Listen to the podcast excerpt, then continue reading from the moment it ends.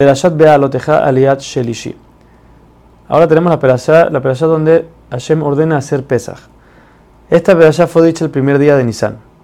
Aún y que el principio de nuestra perashat, perashat Bealoteja, fue solamente hecha un mes después, en Iyar, después de que pasaron toda la inauguración, los 12 príncipes, solamente después, Aarón fue ordenado de hacer la menorá, pero la Torah no lo puso en orden. ¿Por qué? Ya que esto es un poco de desprecio al pueblo, es un poco denigrante, ya que el único pesas que ellos llegaron a hacer fue este. Los 40 años que estuvieron en el desierto, ya que no hicieron milá, no podían hacer corbán, la, ofrenda de Pesaj. Hashem me dice a Moshe que el corbán Pesaj, la fiesta de Pesaj tiene que ser el 14 de Nisan, no importa si sea Shabbat y no importa si la mayoría del pueblo está impuro. Ahora, había personas que estaban impuras y no podían hacer el corbán Pesaj, no podían comerlo vienen donde Moshe y Aarón en el momento que ellos están estudiando y le dicen, ¿qué vamos a hacer? ¿Por qué vamos a perder nuestro mérito de hacer Corban pesas? Porque estamos impuros.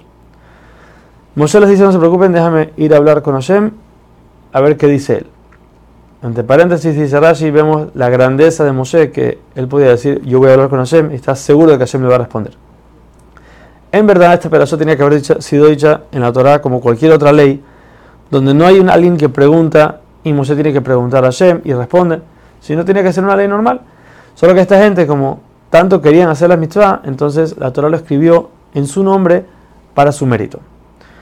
Hashem le da las leyes a Moshe entonces de Pesach Sheni. Si una persona está impura o no se encuentra en el Bet Mikdash, se encuentra lejos en el momento en que van a degollar el Korban Pesach, esa persona pasa su obligación al mes siguiente, el 14 del mes de Iyar, donde él tiene que hacer la ofrenda de Pesach y comerla con matzot. La diferencia está en que este día de 14 días no es Yom Tov, no hay que limpiar toda la, casa de Hametz, sino solamente comer el corbán con matzah y no con Hametz.